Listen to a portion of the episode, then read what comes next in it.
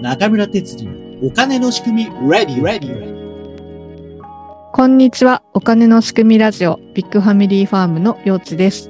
この番組は MMT 流行以前から積極財政を主張してきた元衆議院議員中村哲司さんをお迎えし、MMT やお金の仕組みについて、またそれを踏まえた視点から社会問題や時事ニュースを語る番組となっております。今日もよろしくお願いします。よろしくお願いします。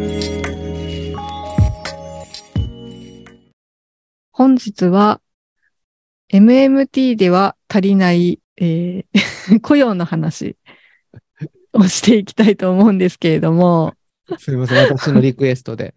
は今い。日 MMT では足りない雇用の話っていうのを、はい。よちさんとしていきたいなと思っています。はい。まあ、MMT っていうのは、まあ、現代貨幣理論ということで、まあ、はい。これが日本に紹介されたのが、1000 2019年。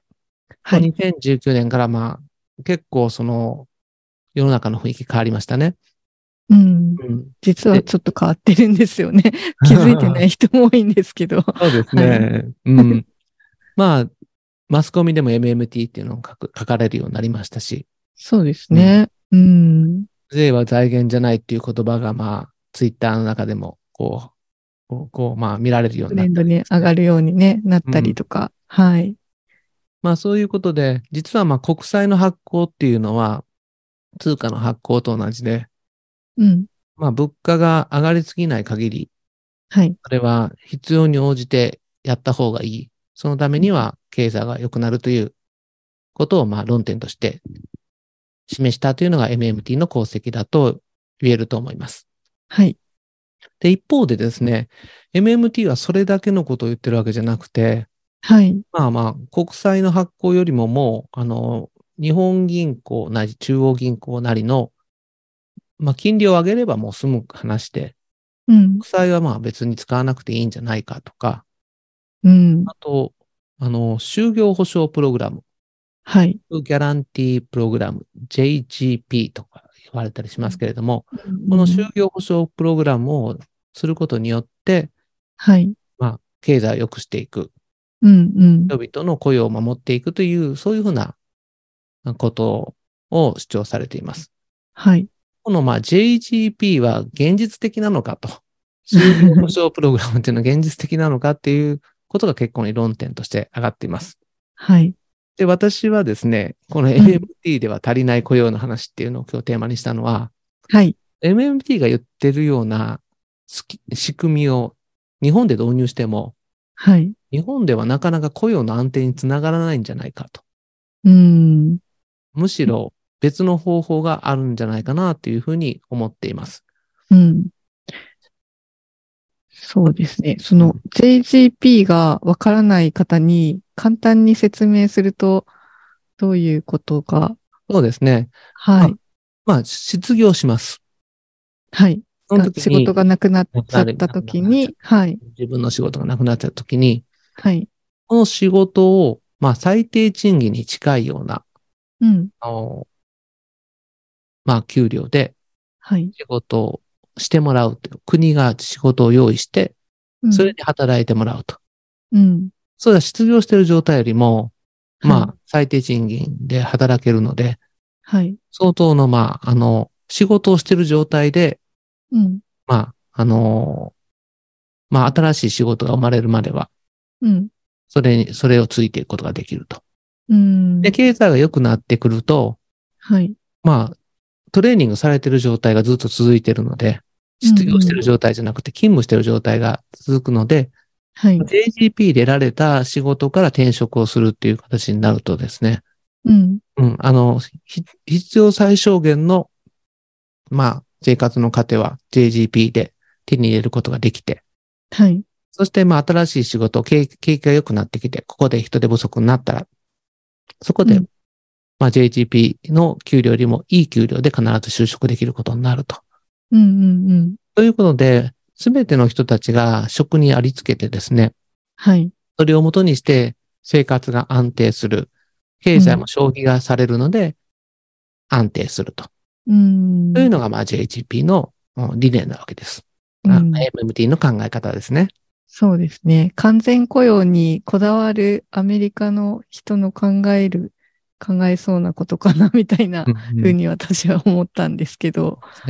まあまあ、はいちょっとか完全雇用という、まあ、耳慣れない言葉も出てきましたけれども、まあ、はい完全雇用というのも簡単に言うと、あの、労働者全員が、全員が仕雇事、用されて働いてる状態ってことですよね。うん。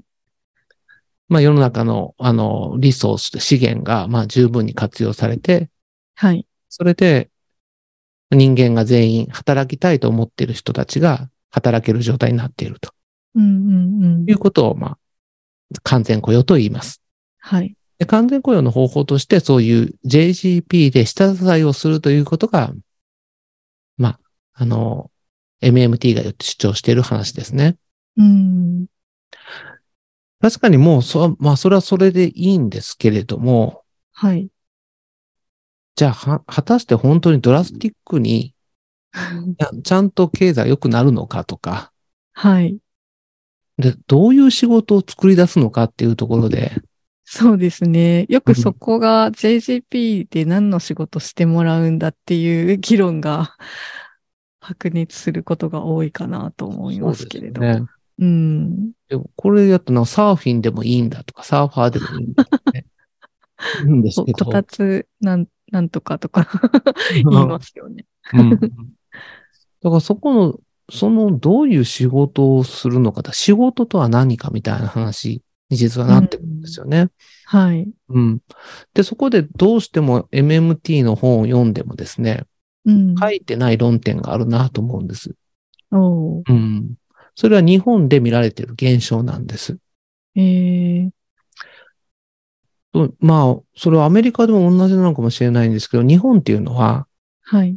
雇用保険とかですね、はい。そういうそういう労働保険の関係の他に、社会保険ってありますよね。うんうんう。うんよくあのが医療保険とか介護保険です。はい。で、ここの、このため何、何のための保険かと言いますと、医療とか介護を受けるための保険ですね。うん。で、その時にはなぜ保険制度になってるかというと、自分が受けるサービスありますね。はい医療とか介護とかのサービス。そこの費用を全額自分で負担するっていうのが現実的なのかって言ったらそうじゃないっていう話ですね。うんうんうん。ここがまあポイントですね。はい。例えば100万円の医療を受けますと。うん。だけど、ひそれ100万円かかるっていうことになると、払えなかったらもう受けられないですよね。そうですね。そ、そんなにかかるんだったらもう我慢しますってなりますよね。はい。それがまあ、自己負担が3割だったら30万。うん。で、高額医療費が適用されると、今はい8万円ぐらいですかね、上限が。うんうん、うん。まあ、収入によって違いますけれども、はいあと。の22万は返ってくるみたいな感じでうん。なるとですね、はい。 100万円の医療が自己負担、まあ実質8万円ぐらいで受けられることになります。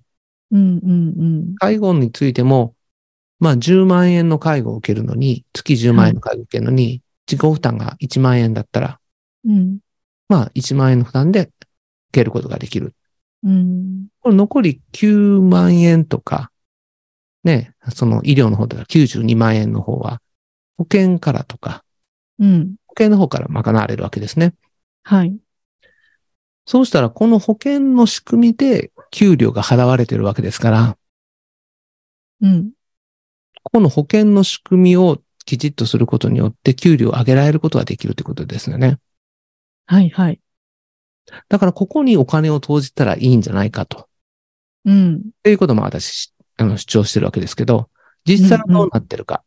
はい。産業、そういう保険の仕組みが動いてない他の産業の平均うん。の賃金と、はい。介護の保険の中で働いてる人たちの賃金はだいたい8万円ぐらい違うんですよ。うん。で、これはなぜ足りないかっていうと、はい。そこに対しての税金と、まあ一般的に言われてる公的資金ですね。はい。公国的債資金ですね支。出が少ないから8万円、他の職業よりも少なくなってる。そういうことですね。ま、あの、もう一回ちょっと巻き戻すと、例えば100万円医療が、医療費がかかるっていう、その100万円の中には、まあ、薬とか、その処置に使った道具なんかもうん、経費に入るんですけど、ほとんどが人件費でですよね。あそう、素晴らしい。 うんそこおお医者様の給料とか、看護師さんの給料とか、まあ、病院に関わる方たちの給料がそこから出ているっていうことなんで、そこをもう、その医療費の3割負担だったら70万円で、こうしかも高額医療費だったらさらに22万円は国が負担しますよっていうことは、それは結局言い換えると国がそのお医者様や看護師さんたちの給料を負担してますよっていうことになるわけですよね。そういうことです、そういうことです。 説明がさすがうまい。で、そこが、まあ、絞られてるので、一般の、あの、職業の方たちよりも平均の賃金が医療関係者は8万円分低いということになってる。そうですね。いまあ、医療関係は、まあ、もう少し高いんですけれども、まあ、専門職種としての医療関係は、まあ、いいんですが、介護職種の人たちが、うん。他の産業よりも8万円ぐらい、月額少ないんですね。そうですね。今、やっぱり、老、高齢化社会で、介護についてる、あの、職についてる方、たくさんいらっしゃると思うんですけど、その方たちの給料が、まあ、一般的な給料よりも、月8万円ぐらいうん安くなってるっていうことですね。そうなんですよ。うんううん。うんまあ、この介護の従業者数っていうのはだいたい200万人ぐらいいらっしゃるので、はい。年間まあ、は月間8万円だと年間96万円、約は100万円ですね。はい、はい、そうですね。で100万円かける200万人っていうことになると2兆円で済むんですよ。うん。介護従事者が、え、えっと、いく何人でしたっけ200万人ぐらい。 200万人。200万人分の1年間、100万円分賃金を増やすのに、計算するとざっくり2兆円でできるということですようね。んうんうん。そういうふうにすると、はい。今まではですね、まあ、社会全体の最低的な賃金って言いますか、はい。うん、あの、まあ、結婚退職っていう言葉が、 あの、介護の業界にあるみたいですけれども、はい。男性職員がもうその結婚するときにこんな安い給料じゃ家族を食べしたさせていけないから、うん。っていうこともあって退職して他の業界にうん。の転職をして、まあ8万円給料高いところに移ると。うん。っていうふうなことが起こってるというふうによく言われるわけなんですけれども、うんうんそういうふうなことが、あの、なくなります。そうですね。そうするあと、ー今はまあ、ある意味、介護職種のために全体的に、その、他の産業も含めての賃金水準が低くなってるのが、うん。引き,、引き上がっていきますね。うんうんうんうん。で、その、あの、引き上がっていくんですけれども、そういう層の、引き上がった層の、あの、人たちはお金使いますので、うん、そうですね。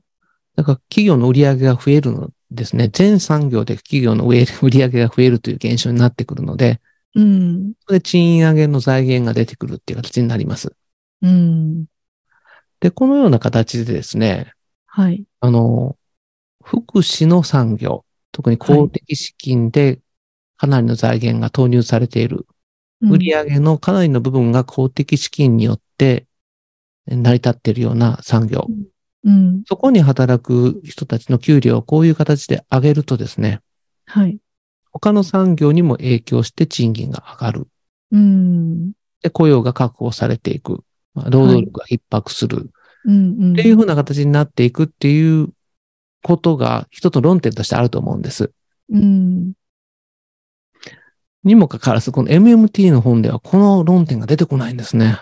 嗯ああ、そうですね。そういう細かいレベルの話というか、リアルな仕事、どういう部分に公的資金を投入していくと賃金が上がっていくかっていう具体的なところまでは書いてなくて、JGP っていう、まあ、仕組みはなんかすごい面白いし、まあ、それがうまくいけばい。いいなとは思いますけど、まあ実際何何の仕事をしてもらうかっていう具体的なところがちょっとよくわからなかったりしますもんね。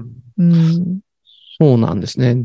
だから逆に言うと日本の経済学者がもう少しこの MMT を進化してですね、うん。うん、その完全雇用を実現するためには、うん、その従来型の産業の方に目を向けるんじゃなくて、うん。あの、福祉とかそういう公的な資金が投入されることによって成り立っている市場に着目することが大事なんじゃないかなというふうに思います。そうですね。結局賃金が他より平均して少ないので、人が集まらずに介護従事者の人手不足ってすごい深刻だと思うんですよね。うん。そこがもっと賃金が上がれば、いあの、やりたいっていう人は、日本人でも お増えると思いますし、そこに行く人が増えれば他の企業は、あの、人手不足になってくるので、もっと賃金上げなきゃっていうふうな ことになっていきますからね。ねう、うん確かに。なんか今、ある仕組みをうまく利用して、こう、公的な資金で支えながら経済を良くしていくっていうのがスムーズにいきそうな気がしますね。そうですね。はい。 今日は、えー MMT で足りない雇用の話ということで、えー N- MM MMT ならぬ NMT をの話をしてみました。はい、今日もありがとうございました。ありがとうございました。最後までご視聴ありがとうございました。感想やご意見、ご質問、こんなテーマで話してほしいというリクエストなど、お便り専用フォームを概要欄に載せていますので、そちらからお寄せください。毎月お金の仕組み、ズーム勉強会を開催しています。参加は無料です。どなたでもお気軽にご参加ください。スケジュールは中村哲司さんのツイッターでツイートしております。ぜひフォローもよろしくお願いします。Apple Podcast や Spotify で視聴されている方は番組のフォローもよろしくお願いします。では次回をお楽しみに。